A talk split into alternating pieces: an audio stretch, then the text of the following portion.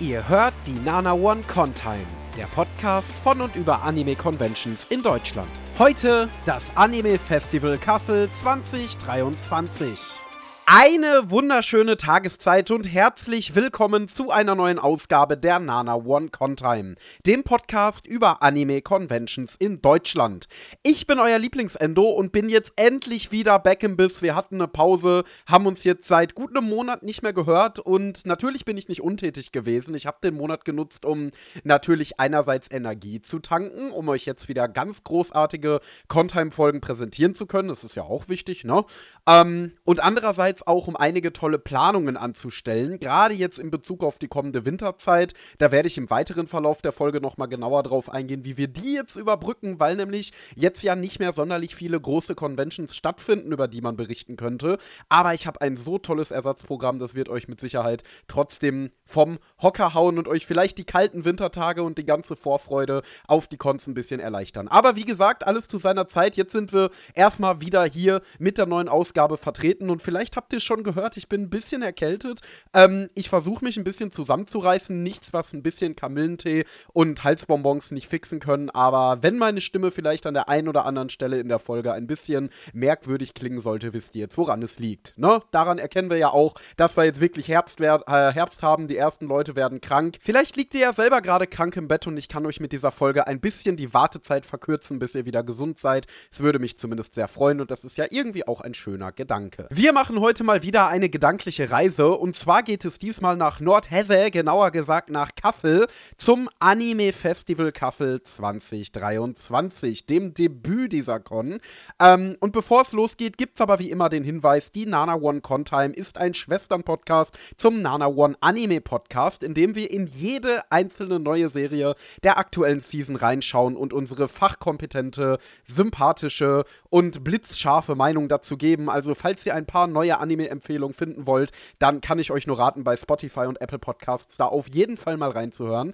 Falls ihr die Anime mal mit uns gemeinsam schauen wollt, findet ihr auf nanaone.net dem Livestream, wo wir jeden Donnerstag um 19.30 Uhr den Podcast live mit euch aufnehmen, die Anime mit euch anschauen, ihr uns eure Meinung zu den Anime oder auch zu unserem Podcast im Chat kundtun könnt und einen lustigen Abend mit uns verbringen könnt. Ich bezeichne es immer als das Schönste, was man donnerstags um 19.30 Uhr machen kann. Also schaut da auf jeden Fall sehr, sehr gerne mal vorbei. So, nun beschäftigen wir uns allerdings nicht mit Anime, sondern mit Anime Conventions und zwar genauer gesagt mit dem Anime Festival, das dieses Jahr zum ersten Mal in Kassel stattgefunden hat. Ja, die Trauer war ja bekanntlich ziemlich groß, als die Konichi, die ja eine der größten und einflussreichsten deutschen Conventions ist, im Oktober 2022 bekannt gegeben hat, dass sie nach über 20 Jahren nicht mehr im altehrwürdigen Kongresspalais in Kassel stattfinden, sondern nach Wiesbaden umziehen würde. Genauere Details zu dieser Geschichte findet ihr übrigens in der Konichi-Folge, die vor ein paar Wochen erschienen ist. Ja, der Kongresspalais ist inzwischen zur Institution in der deutschen Con-Szene geworden und hat ja auch nicht wenige Anime-Fans und Convention-Fans durch ihr gesamtes Leben begleitet. Ich meine, jemand, der mit 14 auf der ersten Nietzsche im Kongresspalais war, ist jetzt 34 Jahre alt. Also es gibt nicht wenige Leute, die jedes einzelne Jahr zu diesem Gebäude gepilgert sind, da die Konichi erlebt haben äh, und für die das eine integrale Erinnerung an ihre Jugend und ihre Kindheit und ihr Fandom war. Ja, Deswegen ist der Kongresspalais nicht einfach nur irgendeine beliebige Veranstaltungshalle, wie es so viele gibt, sondern, wenn man es so dramatisch ausdrücken möchte, die Wiege der deutschen Convention-Szene. Denn schließlich ist die Konichi nicht nur eine der wichtigsten, sondern auch eine der ältesten Cons in Deutschland überhaupt. Deswegen ging dann doch schon sowas wie ein euphorisches Raunen durch die Con-Welt, als im Februar 23 das Anime-Festival ankündigte, den traditionsreichen Räumlichkeiten neues Con-Leben einzuhauchen und damit die Convention-Tradition in Kassel weiterzuführen. Ja, wie ihr wisst, rast die Zeit geradezu und letztes Wochenende fand dann auch schließlich zum ersten Mal das fast neue Anime-Festival im Kongresspalais in Kassel statt. Wieso fast neu? Weil das Anime-Festival dieses Jahr zwar seine Kasseler Premiere gefeiert hat, aber zuvor schon schon dreimal in Freiburg in Baden-Württemberg stattgefunden hat, was die diesjährige Ausgabe also zum insgesamt vierten Anime-Festival macht. Der Start war im Jahr 2018 und bot schon eine ganze Menge von dem, was das Anime-Festival auch heute ausmacht. So waren neben einem Anime-Kino und einem reich bestückten Bühnenprogramm auch mit der Sängerin Haruka und dem Mangaka des Highschool DD-Mangas schon erste japanische Ehrengäste geladen. Im nächsten Jahr, also 2019, wurde das Festival dann schließlich ein weiteres Mal aufgelegt und feierte 2022 nach den üblichen zwei Jahren Corona-Zwangspause sein erfolgreiches Comeback. Ja, leider war dieses Comeback dann auch gleichzeitig der Abschied vom Breisgau, denn nach der Con wurden die Veranstalter informiert, dass ihnen ihre bisherige Heimat, das Bürgerhaus Zähringen, nicht länger zur Verfügung steht. Der Grund dafür waren Änderungen in den Vorgaben zur Nutzungszeit. Ja, und da es in der Nähe keine geeignete alternative Location gab und zufällig zur gleichen Zeit ein schönes, traditionsreiches Convention-Gelände in Nordhessen frei wurde, kam es, wie es kam, und aus dem Anime-Festival Freiburg wurde das Anime-Festival Kassel. Ich selbst war nie auf dem Event in Freiburg und habe somit dieses Jahr mein erstes Anime-Festival ever erlebt, kannte das Gebäude aber natürlich schon von den zwei Konichis, die ich in den Vorjahren erlebt habe. Da ich mich erstmal vorsichtig rantasten wollte, war ich auch nicht das ganze Wochenende, sondern nur am Samstag da. Veranstaltet wird das Ganze von der Emania Media Service GmbH, ein Unternehmen, dessen Geschichte nicht uninteressant ist und wirklich eng mit der Entwicklung der deutschen Anime- und Manga-Szene zusammenhängt. Denn Emania wurde im Jahr 2003 nicht etwa als Firma, sondern als Anime-Fansub-Gruppe gegründet. Für die Jüngeren unter euch, die erst in den letzten Jahren in die Szene gekommen sind, bevor es Crunchyroll und Co. gab und quasi alle Serien sofort mit deutschen Untertiteln verfügbar waren, gab es Fans, die mit Leidenschaft und Passion in ihrer Freizeit Untertitel dafür dafür angefertigt und online verfügbar gemacht haben. Ich selbst war ziemlich tief in dieser Szene drin, habe auch jahrelang selber gefanshabt und heute immer noch viele Kontakte aus dieser Zeit, wie eben zum Beispiel Nana One das Portal, das diesen Podcast hier hostet und in seinen ersten Jahren eine Fansub-Gruppe war und auf dem Papier auch heute noch ist, aber es wird nicht mehr wirklich viel gefansubt. Aber ja, auch Nana One hat seine Wurzeln absolut in der Fansub-Zeit. Das weiß, glaube ich, fast jeder und ähm, ja, dementsprechend aus derselben Szene kommt auch Emania.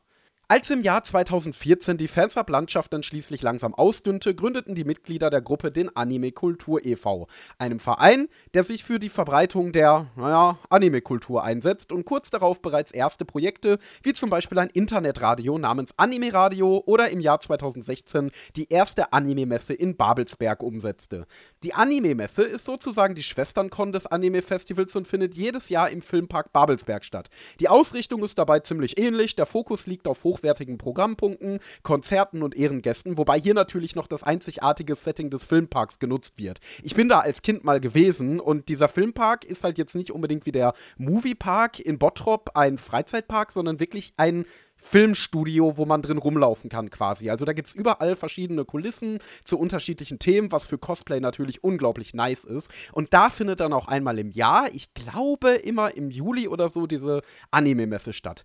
Naja, 2018 gründeten die Mitglieder des Vereines dann schließlich offiziell die Emania Media Service GmbH. Zunächst als einfacher IT-Dienstleister, dann als Veranstalter hinter ihren beiden Conventions und Betreiber eines eigenen Online-Shops für Anime-Merchandise, dem Anime-Fanshop. 2021 wurde das Geschäft dann schließlich um Anime-Publishing erweitert, denn gemeinsam mit dem Publisher Filmkonfekt zeichnet Emania für den deutschen Release von Shakugan no Shana verantwortlich. Ein Anime, den sie über zehn Jahre zuvor noch als Fansub-Gruppe bearbeitet haben. Das ist einfach total krass krass. Stell dir mal vor, du Fans hast so ein Anime und zehn Jahre später kannst du ihn selber offiziell auf Blu-ray rausbringen. Props dafür auf jeden Fall.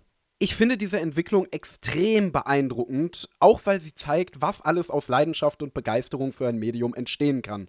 Auch wenn Emania zu alten Fansub-Zeiten oft noch in der Kritik war, ist es extrem bewundernswert, mit welchem Einsatz die Mitglieder und vor allem Geschäftsführer Michael Clement ihr Hobby zum Beruf gemacht und dabei ihren ganz eigenen Teil zur Förderung von Anime-Fandom in Deutschland beigetragen haben. Ich meine, stellt euch das mal vor, ihr seid Anime-Fan und setzt plötzlich so viele große Projekte um, vom eigenen eigenen Shop, über den eigenen Publisher bis hin zu zwei Conventions, zwei ganzen Conventions im Filmpark und dem Kongress. Der Anime-Markt ist ja mittlerweile einer, auf dem sich schon einiges an Geld verdienen lässt und man merkt langsam, wie etablierte Wirtschaftsplayer auch auf Themen wie zum Beispiel Conventions aufmerksam werden. Und daher ist es ziemlich schön zu wissen, dass dagegen eben auch Veranstalter wie Emania stehen, die in einer Zeit angefangen haben, für Anime zu kämpfen, in der noch keinen Hahn danach gekräht hat und jetzt die wohlverdienten Früchte dafür ernten. Also Props, ich habe vor dieser Unternehmensgeschichte so viel Respekt. Richtig nice, was sich die Jungs und Mädels da aufgebaut haben. Props, Props, Props, ich finde das super super, super cool. Anyways, kommen wir zum Programm. Das ist auf dem Anime-Festival nämlich verhältnismäßig überschaubar. Neben der obligatorischen Händlerhalle, in der sich auch ein paar Zeichnerstände finden, gibt es außerdem ein Anime-Kino, in der eine Auswahl kurz, kürzlich veröffentlichter Anime-Filme liefen. Wer was lernen wollte, konnte das in einem dezidierten Workshop-Bereich tun, in dem über die übliche Mischung aus allen möglichen Fandom-Aktivitäten wie dem Fanfiction-Schreiben, Cosplays besticken bis hin zur Reise nach Japan referiert wurde. Im Vordergrund standen dabei allerdings ganz klar die zwei großen Bühnen. Der Festsaal für für die Hauptacts und der blaue Saal für die eher vortragshaften, kleineren Programmpunkte. Müsste ich das Anime-Festival mit einer vorhandenen Con vergleichen, würde ich es als eine Art Mini-Animagic bezeichnen. Denn ähnlich wie dort ist der Platz begrenzt und man hat sich in etwa einer Stunde an den Hallen selber ziemlich satt gesehen. Tatsächlich wurde auch gar nicht der gesamte Kongresspalais, sondern nur etwas mehr als die Hälfte des ehemaligen Konichi-Geländes genutzt. Der Fokus liegt, ähnlich wie bei der Magic, ganz klar auf dem Programm. Das kommt zwar nicht ganz so glanzvoll daher wie in Mannheim, aber ist doch eigentlich relativ vielfältig bestückt. So gab es sowohl drei große Konzerte japanischer Musiker als auch Vorträge von japanischen und deutschen Ehrengästen. Mein Anime-Festival-Tag begann erstmal in einem Zustand jenseits von wach und schlafend in der Früh. Ja, als ich dann meine Freunde vom Bahnhof abgeholt habe. Die Fahrt vom Ruhrgebiet ins recht nahegelegene Kassel lief natürlich reibungslos. Ich mag die Autobahn da sogar ganz gerne, weil man da auch mal ein bisschen schneller fahren kann.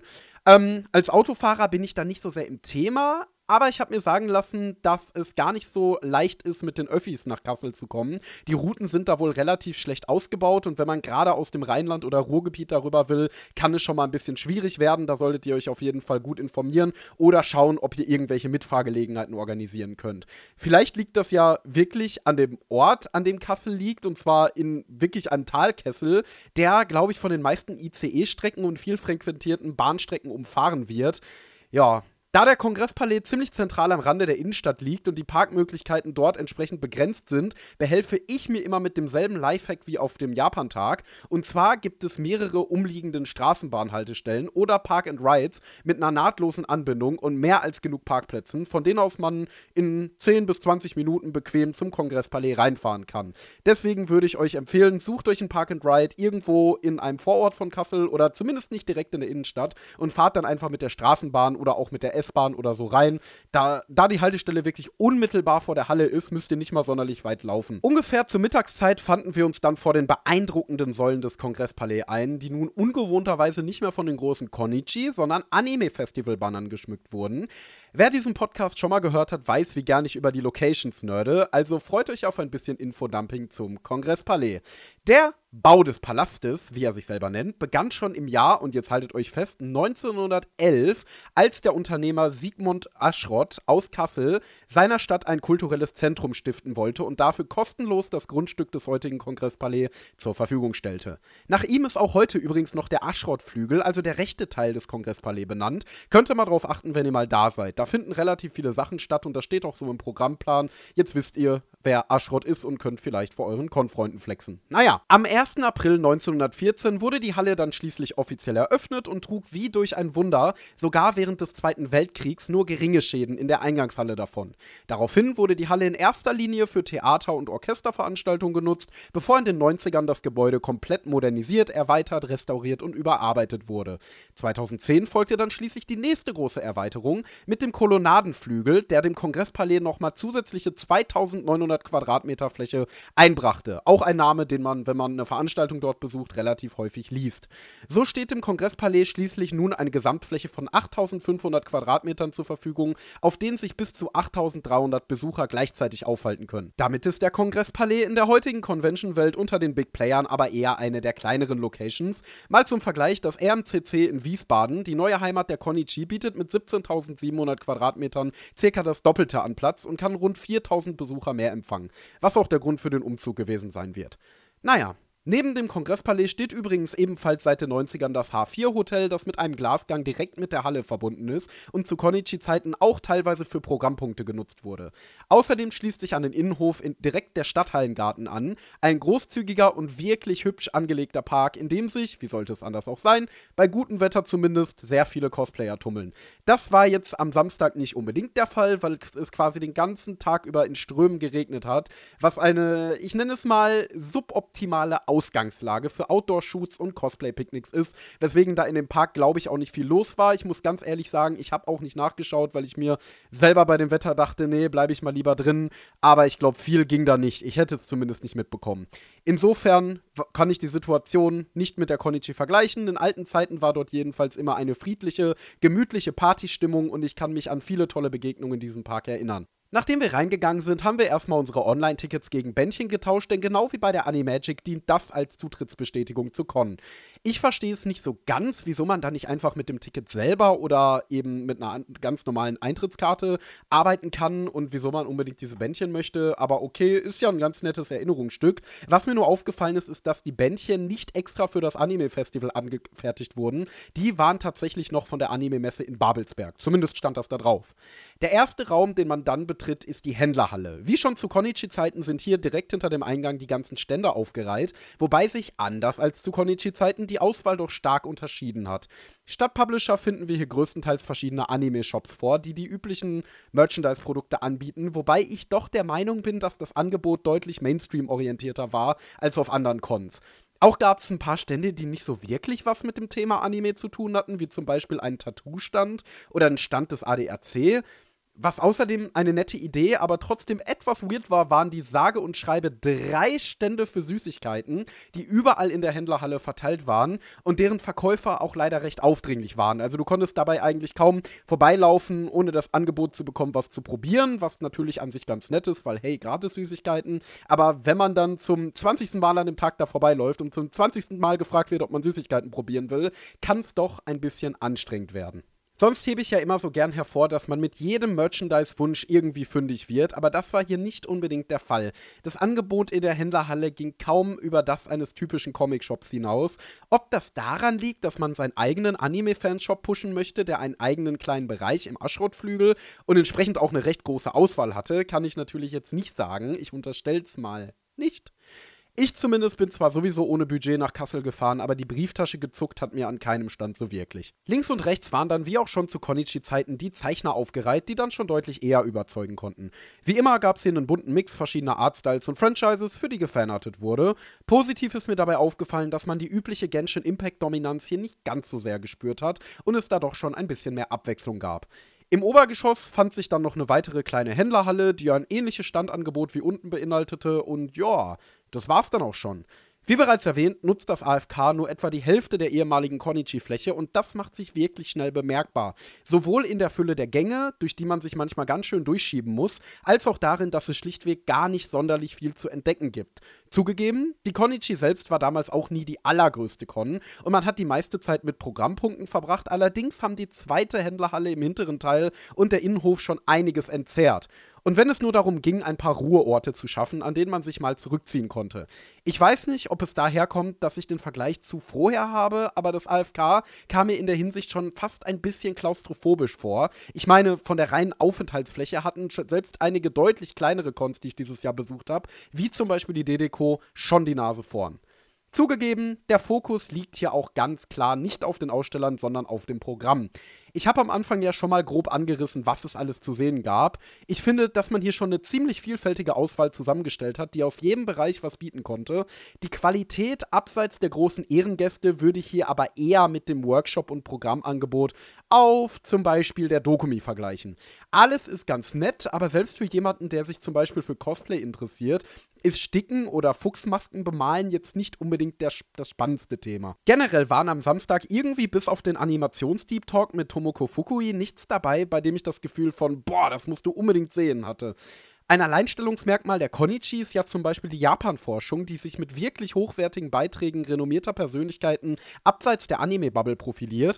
An so etwas hätte man sich beim AFK meiner Meinung nach gerne orientieren können. Ich glaube, meine Enttäuschung in dem Bereich hängt auch eher damit zusammen, dass ich an das Programm mit derselben Erwartung wie an andere große Cons, wie eben zum Beispiel die Konichi, rangegangen bin.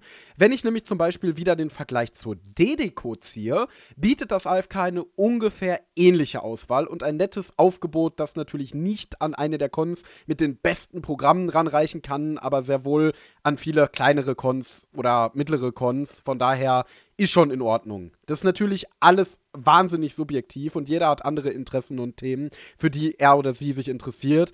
Aber auch der Tenor in meinem Freundeskreis ging eher in die Richtung, ja, nee, lass mal. Wie immer gilt, wenn ihr überlegt, zur Con zu fahren, schaut vorher mal ins Programmheft, dann werdet ihr ja letztendlich sehen, ob da was dabei ist, was euch interessiert. Ich habe mich jetzt nicht so krass angesprochen gefühlt, aber habe doch durchaus wahrgenommen, dass man zumindest bemüht war, ein wirklich vielfältiges Angebot zu schaffen. Also ich würde jetzt nicht sagen, dass es ein Programm nur für Cosplayer ist oder nur für Fanfiction-Autoren oder nur für Japan-Reisende, sondern es war zumindest wirklich gut durchmixt. Wie die Qualität der meisten dieser Programmpunkte in ihrer Ausführung ist, kann ich natürlich auch nicht sagen, weil ich nicht alle davon besucht habe. Entsprechend reviewe ich hier nur die Programmpunkte, in denen ich tatsächlich auch war. Da fing es dann nach der ersten Erkundungstour mit dem Cosplay-Wettbewerb an. Das war ein, ja, sehr klassischer und traditionsreicher Convention-Programmpunkt, ne? Die Auswahl und Qualität der Auftritte war dabei auf durchschnittlichem Niveau. Es war ein Mix zwischen einigen durchwachsenen, merkwürdigen, lustigen, aber auch wirklich legitim beeindruckenden Auftritten. Trotzdem möchte ich an der Stelle nochmal meinen tiefsten Respekt vor jedem aussprechen, der sich überwinden kann, sich im gigantischen Festsaal vor Hunderten von Leuten auf die Bühne zu stellen. Ich finde, da gehört einiges dazu. Einiges an Mut, und wenn dann auch mal im Lampenfieber ein Stottern rauskommt oder so, dann sollte das Publikum das auch nicht so hart judgen, weil ey, stell dich da erstmal hin. Das Ding ist ja auch, alle, die da teilnehmen, sind ja keine ausgebildeten Schauspieler, die es gewohnt sind, vor Publikum aufzutreten, sondern Laien, die sich was getraut haben. Und ich finde, allein dafür gebührt schon einiges an Respekt. Äh, was das Publikum den da äh, Teilnehmern aber auch definitiv entgegengebracht hat. Zum Beispiel, die erste Teilnehmerin hat während eines Tanzes ihre Perücke verloren, aber trotzdem wurde weiterhin mitgeklatscht, äh, applaudiert wird. Ähm, Finde ich auch wirklich nice, dass das alles so wholesome wird, weil auch wenn es ein Wettbewerb ist, ey, letztendlich geht es doch immer nur um den Spaß. Es wirkt da auf jeden Fall nichts improvisiert und alles zuvor durchgeplant und geübt. Vor allem bei den Tänzen bin ich ja immer schwer beeindruckt. Ähm, die Cosplays selbst sahen, finde ich, auch alle super aus und die Jury war tatsächlich mit erfahrenen und honorierten Cosplayern bestückt. Also das war durchaus einiges an Kompetenz, die da saß. Was mir organisatorisch auch sehr gut gefallen hat, war, dass die Siegerehrung direkt nach dem Wettbewerb stattgefunden hat. Normalerweise werden die Sieger bei solchen Wettbewerben ja erst auf der Abschlussveranstaltung der Con bekannt gegeben, weswegen ich sie eigentlich fast nie gesehen habe habe, weil ich die eben selten besuche oder gar nicht mehr vor Ort bin oder gerade was Wichtigeres habe oder doch schon früher gegangen bin, um noch was essen zu können oder so. Ähm, die Sieger selbst übrigens auch, also die kriegen ihre eigene Ehrung dann auch nicht immer mit. Ich weiß ehrlich gesagt nicht, warum dieses suboptimale Konzept so viel Tradition hat und auf fast jeder Con gelebt wird. Aber ich fand es sehr erfrischend, dass der Cosplay-Wettbewerb hier auf dem AFK in einem Rutsch abgehandelt wurde und damit natürlich auch einen deutlich besseren dramaturgischen Aufbau hatte. Ein weiteres richtig cooles Tool war, dass man ähnlich wie beim AMV-Wettbewerb auf der Konichi über ein Online-Formular die Teilnehmer live bewerten konnte. Die Wertung des Publikums wurde dann schließlich zu 20% in die Gesamtwertung einberechnet. Der Rest war Jurybewertung. Das fand ich schon bei dem AMV-Wettbewerb immer sehr cool und finde es total nice und innovativ, das jetzt auch mal auf einen Cosplay-Wettbewerb zu bieten. Von der Organisation her war der Wettbewerb also wirklich großartig umgesetzt. Vor allem, da sich getraut wurde, von eingestaubten und nicht wirklich sinnbehafteten Convention-Traditionen mal Abstand zu nehmen. Ja, nach all der Lobhudelei gibt's jetzt hier aber auch mal wieder etwas endotypisches Gift. Ja, ihr dürft wieder mit den Augen rollen, denn es geht wieder um mein Lieblingsthema: Nicht-Anime-Cosplays auf Anime-Conventions und vor allem Anime-Convention-Wettbewerben. Obwohl im Teilnehmerfeld tatsächlich nur sehr wenige Nicht-Anime-Cosplays waren, was ich prinzipiell ja erstmal sehr, sehr gut finde, waren zwei der drei Gewinnerplätze eben nicht japanische Franchises, die mit Anime absolut nichts zu tun hatten.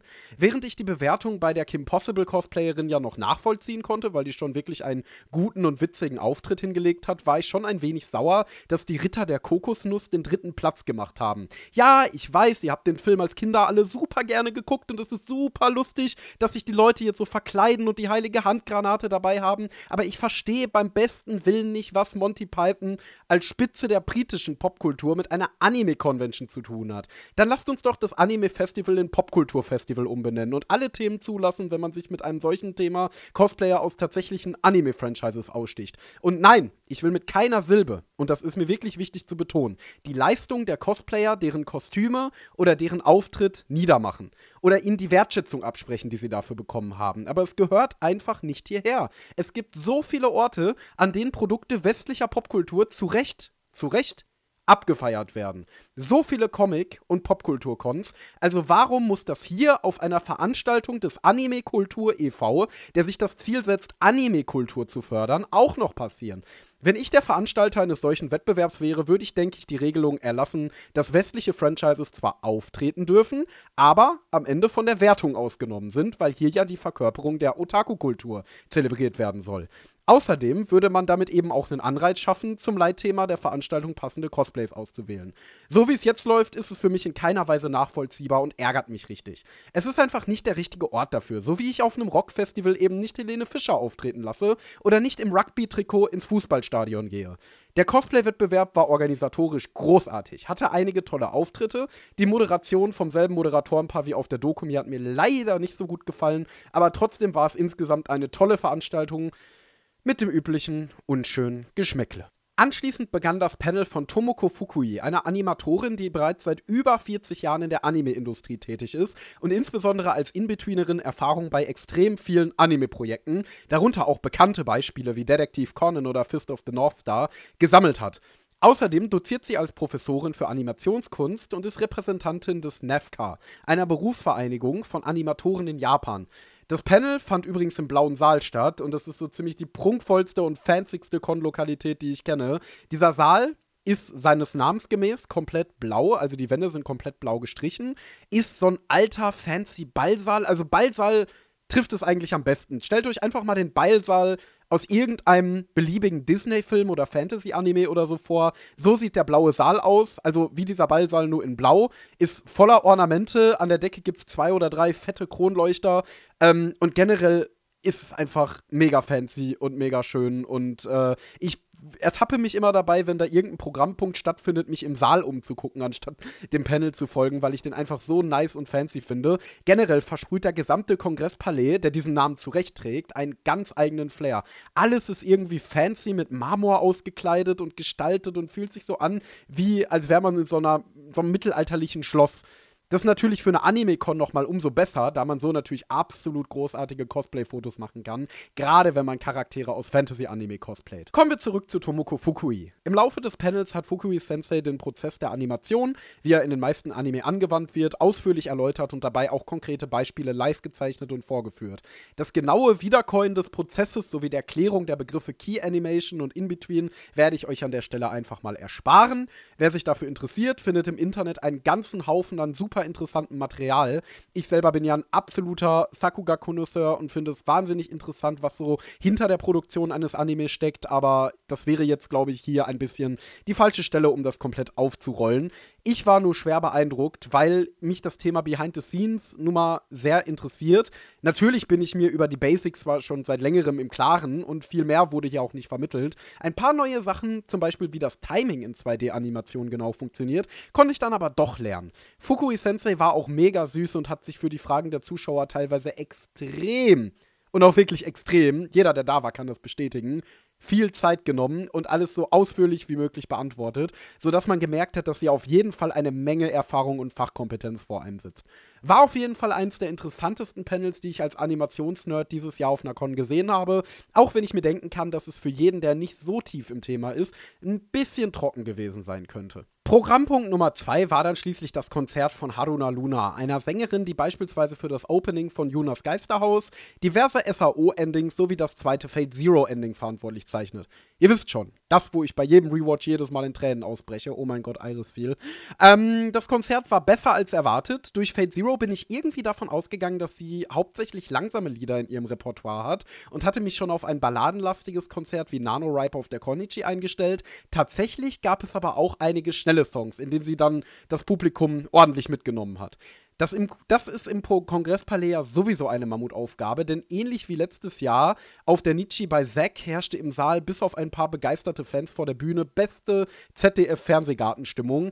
Ernsthaft, ich finde es als Crowd fast schon ein bisschen unangenehm, wenn der Künstler auf der Bühne total abgeht und eine krasse Show hinlegt und der gemeine Convention-Besucher einfach stillschweigend in seinem Sitz sitzt und sich das anguckt wie ein Kinofilm. Ich weiß, jeder soll Konzerte so genießen, wie er, er oder sie möchte.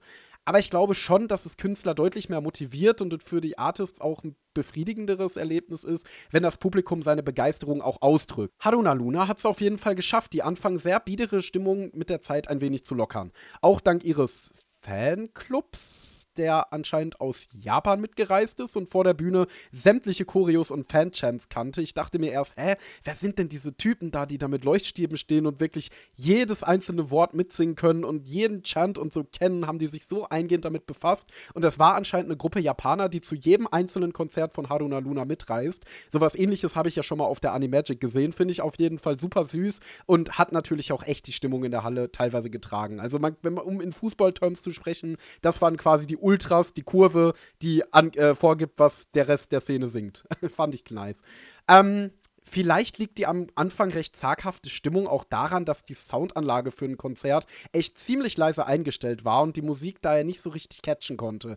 Ich hatte auf jeden Fall eine überraschend gute Zeit und bin sehr gut abgegangen, womit ich eigentlich gar nicht gerechnet hätte. So bin ich dann doch ziemlich froh, Haruna Luna mal live gesehen zu haben. Und die Konzert war dann quasi auch die Überraschung des Tages. Also wenn ihr irgendwann mal die Gelegenheit habt, euch ein Konzert von ihr anzuschauen, ich kann es euch nur ganz doll ans Herz legen, war absolut großartig. Nach der ganzen Action ist es dann schließlich irgendwann auch auch mal Zeit für eine Pause. Und wie ihr vielleicht wisst oder auch nicht wisst, ich bin ja absolut begeisterter Kaffeetrinker. Von daher mache ich dann auch gern mal eine Käffchenpause. Und diese Käffchenpausen haben auch was Produktives für euch. Und an dieser Stelle will ich aufmerksam machen auf den Nana One Instagram-Account at Nana One Contime, wo es ganz viele tolle Updates und Exklusiv-Content zu der Nana One Contime und verschiedenen Anime-Cons gibt. Unter anderem die Kaffee-Reviews. Ich reviewe nämlich auf jeder Con, auf der ich bin, vorausgesetzt es gibt dort Kaffee das lokale Käffchen, gebe dem eine Wertung zwischen 1 bis 10, gebe meine fachkundige Fachmeinung als Kaffeetrinker dazu, um euch dann zu beraten, falls ihr auch Kaffeetrinker seid, ob ihr da Bock drauf habt. Also guckt euch das auf jeden Fall mal an. Es gibt auch ein Highlight Reel, heißt es, glaube ich, äh, wo ich die ganzen Kaffee-Reviews zusammengefasst habe. Das ist unser kleiner Instagram-Exclusive-Content. Und wenn ihr auch Kaffeetrinker seid und euch denkt, oh mein Gott, ich wollte schon immer mal wissen, auf welchen Cons es den besten Kaffee gibt, dann guckt da auf jeden Fall mal rein. Aber auch wenn euch das nicht interessiert, auf dem Instagram-Account gibt es total viel interessantes Zeug. Ich schwöre. Außerdem möchte ich noch dazu erwähnen, äh, erwähnen, dass nicht nur der Kaffee sehr lecker war, sondern auch der Käsebrezel, die übrigens mit 3 Euro nicht teurer war als die Brezel mit Salz. Die war sehr, sehr lecker. Props an das Catering vom Kongresspalais. Nicht unbedingt, weil das Mineralwasser dafür 4 Euro gekostet hat, was ganz schön teuer ist für ein Mineralwasser. Aber zumindest Kaffee und Käsebrezel kriegen meine Thumbs up. Die Zeit bis zum Nano-Konzert haben wir dann mit verschiedenen kleineren Dingen überbrückt. Wir haben Freunde getroffen, haben uns mit anderen Cosplayern und auch mit einigen sehr netten Teamleuten unterhalten. Grüße an der Stelle, falls ihr das hört. Und uns auch mal das Bring It By angesehen. Das war ein relativ typisches Convention Bring It By ohne irgendwelche Besonderheiten. Als wir abends da waren, war logischerweise das meiste seltene Zeug schon vergriffen. Natürlich gab es auch eine recht bunte Auswahl aus in erster Linie Mangas und Figuren, aber auch ein paar DVDs und Blu-rays und Cosplays zu kaufen. Erwähnenswert ist hier vielleicht höchstens der Vergleich mit der Konichi im Vorjahr, bei der das Bring It By ja einen ganzen eigenen Raum gefüllt hat, während man hier nur einen längeren Tisch am Rande des Aschrotflügels hatte. Also auch hier wurde im Anime-Festival im Vergleich zur Konichi wieder ein kleines bisschen gedownsized. Um 20.30 Uhr war dann schließlich der Anpfiff für den Programmpunkt, der zweifelsohne das Highlight des Tages war. Das Konzert der Sängerin Nano.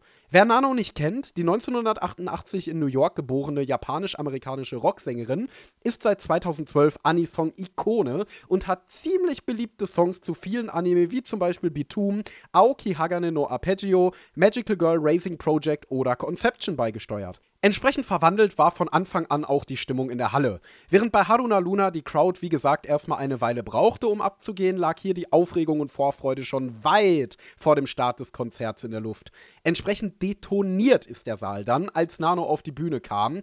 Es ist echt krass, das war wie auf Aufnahmen von japanischen Konzerten, wie das Publikum bei absolut allem mitgegangen ist, permanent mitgesungen hat, jeden Fanchant laut und begeistert ausgeführt hat. Also das war so eine krasse Stimmung in der Halle, die, glaube ich, echt zu den krassesten Convention-Stimmungen gehört, die ich jemals miterlebt habe. Ich selbst bin in beziehungsweise vor meinem Sitz auch völlig explodiert äh, und hatte eins der besten Convention-Konzerte meines Lebens. Ähm, das lag auch daran, dass das Konzert ungewöhnlich lang war. Normalerweise gehen so Convention-Auftritte ja vielleicht eine halbe Stunde ungefähr, aber Nano hat tatsächlich anderthalb Stunden Vollgas am Stück gegeben. Das ist halt einfach die Länge eines ganz normalen Konzertes mir war schon am Vormittag bei Haruna Luna aufgefallen, dass das Konzert ungewöhnlich lang war, womit man natürlich festhalten kann, dass das Anime-Festival in der Hinsicht ein absoluter Preis-Leistungsknaller ist. In Japan würde man für das Konzert von nur einer dieser beiden Artists das Doppelte bezahlen, was hier der Eintritt zur gesamten Convention kostet. Auch süß war, dass die Orga vor dem Konzert kostenlose Knicklichter für diejenigen verteilt hat, die keine Leuchtstäbe zum Abgehen in japanischer Manier besaßen. Ansonsten kann ich über das Konzert eigentlich nur Positives berichten. Die Soundanlage wurde auch ordentlich aufgedreht, sodass die Musik den Körper durchströmt hat und Nano und ihre Band haben eine so krasse Show hingelegt, dass ich selbst bei den Songs total abgegangen bin, die ich nicht kannte. Und das soll was heißen. Das ging mir bei vielen Liedern der Artists auf der diesjährigen Animagic nämlich anders. Das Konzert war so absolut super, weil ich einige der Songs auch noch aus alter Zeit kenne. Ich bin ja nun mal schon ganz schön lange Anime-Fan und habe das auch damals mitbekommen, als einige Anime liefen, die noch Nano-Openings hatten.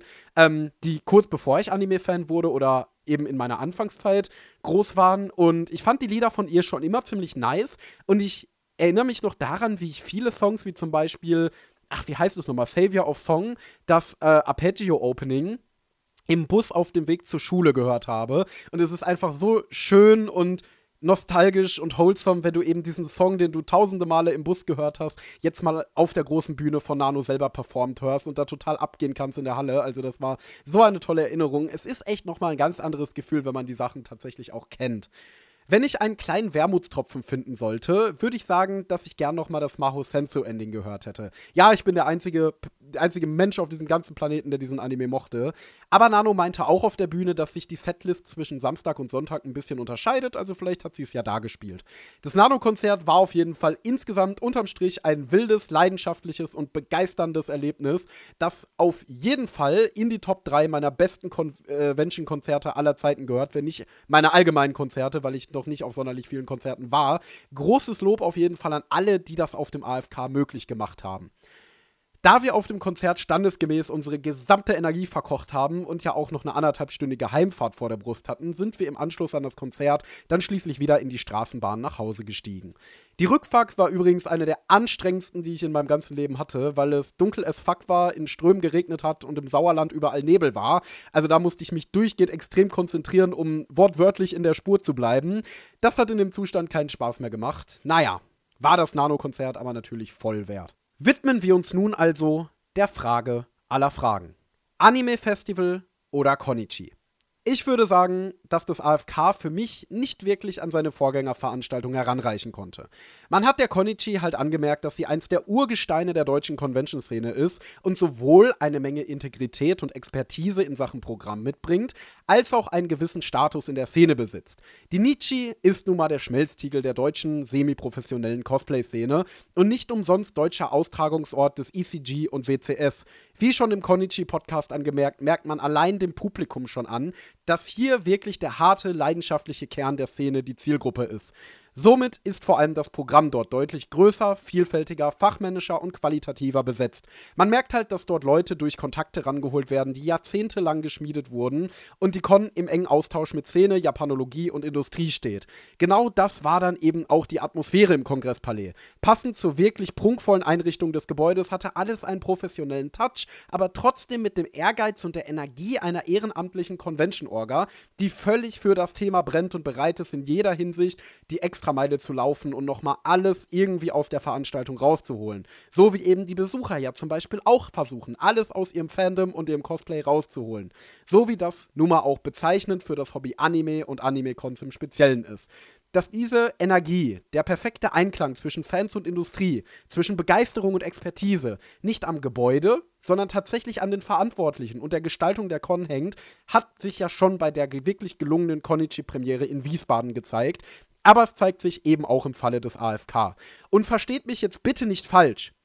Die AFK war eine tolle Con und ich hatte einen wunderbaren Samstag in Kassel. Allerdings ist sie eine andere Con als die Konichi.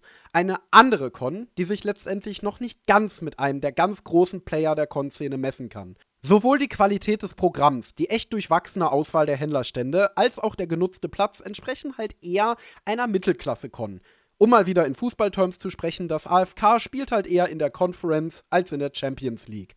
Der einzige Programmpunkt, an dem ich mich wie auf einer der großen Cons gefühlt habe, war das Nano-Konzert. Das für mich die besten Acts der diesjährigen Animagic teilweise sogar noch übertreffen und stimmungstechnisch auf jeden Fall mithalten konnte. Aus meiner Sicht kann man die Nietzsche und das AFK also nicht wirklich miteinander vergleichen. Das eine ist eine große Premium-Con mit einem riesigen und spezialisierten Angebot in jeder Hinsicht, das andere eben eine deutlich jüngere Nachwuchs-Con, die eindeutig auf Programmpunkte ausgelegt ist und hier und da noch an einigen qualitativen Stellschrauben drehen kann. Vielleicht ist das Problem auch meine Erwartungshaltung gewesen, die vom AFK schon einen neuen, großen, strahlenden Stern am Convention-Himmel erwartet hat. Vielleicht wäre ich in der alten Location in Freiburg noch mal ein bisschen begeisterter gewesen als im altehrwürdigen Kongresspalais, wo man ja schon so etwas wie eine Konichi 2 erwartet. Trotzdem ist es schön, dass an diesem Ort, an dem die Nietzsche 1 erblüht ist, nun eine neue Convention groß werden kann. Ich bin jedenfalls sehr froh gewesen, wieder im Kongresspalais zu sein und hey, Erweiterungspotenzial ist ja noch mehr als genug vorhanden. Vor wenigen Tagen, also eigentlich erst einen Tag vor dieser Aufnahme, ist auch ein kleines Interview mit den Leitern des AFK in einer lokalen Tageszeitung aus Kassel rausgekommen, wo sie tatsächlich davon gesprochen haben, dass sie planen, nächstes Jahr den gesamten Kongresspalais zu nutzen. Dieses Jahr war das wohl nicht möglich, weil gleichzeitig ein Ärztekongress stattgefunden hat. Aber nächstes Jahr kriegen sie dann vielleicht die ganze Location und ich bin verdammt gespannt, was sie daraus machen. Bei der Frage Konichi vs. AFK würde ich mich also klar für die Konichi entscheiden. Falls ihr mich aber fragt, ob die Premiere in Kassel erfolgreich war und es sich gelohnt hat, würde ich das definitiv auch bejahen, euch das AFK empfehlen, aber anmerken, dass ihr eure Erwartungen vielleicht lieber ein bisschen mäßigen solltet.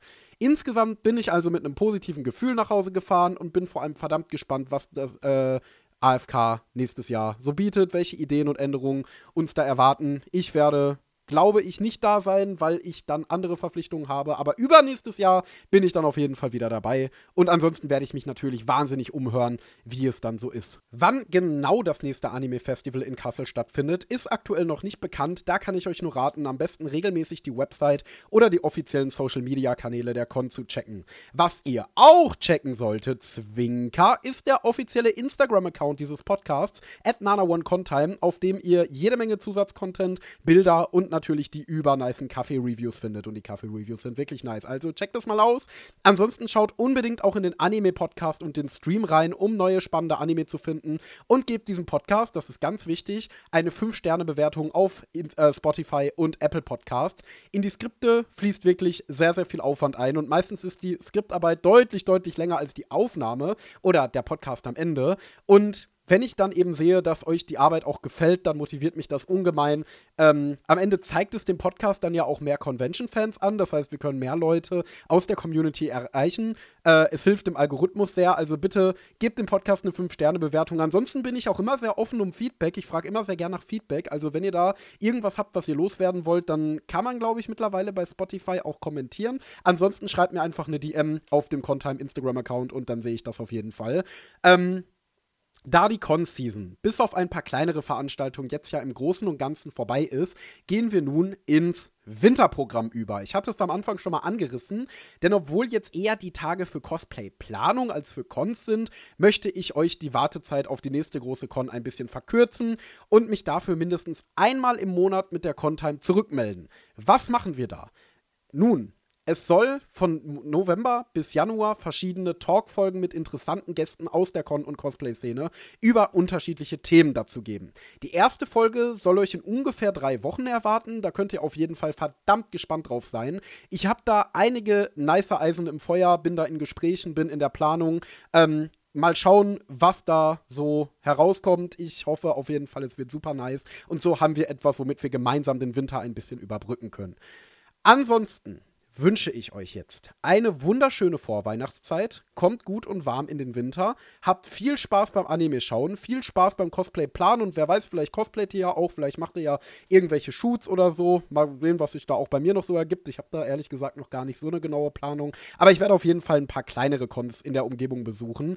Das finde ich ja immer sehr schön, vor allem in der Winterzeit. Da werde ich dann natürlich auch auf Instagram wieder drüber berichten. Und das ist jetzt, glaube ich, schon das 20. Mal, dass ich über den Instagram-Account rede und deswegen mache ich an dieser Stelle Stelle, glaube ich, lieber mal Schluss. Wünsche euch noch einen wunderschönen Tag und haut rein. Auf Wiedersehen. Das war die Nana One Contime.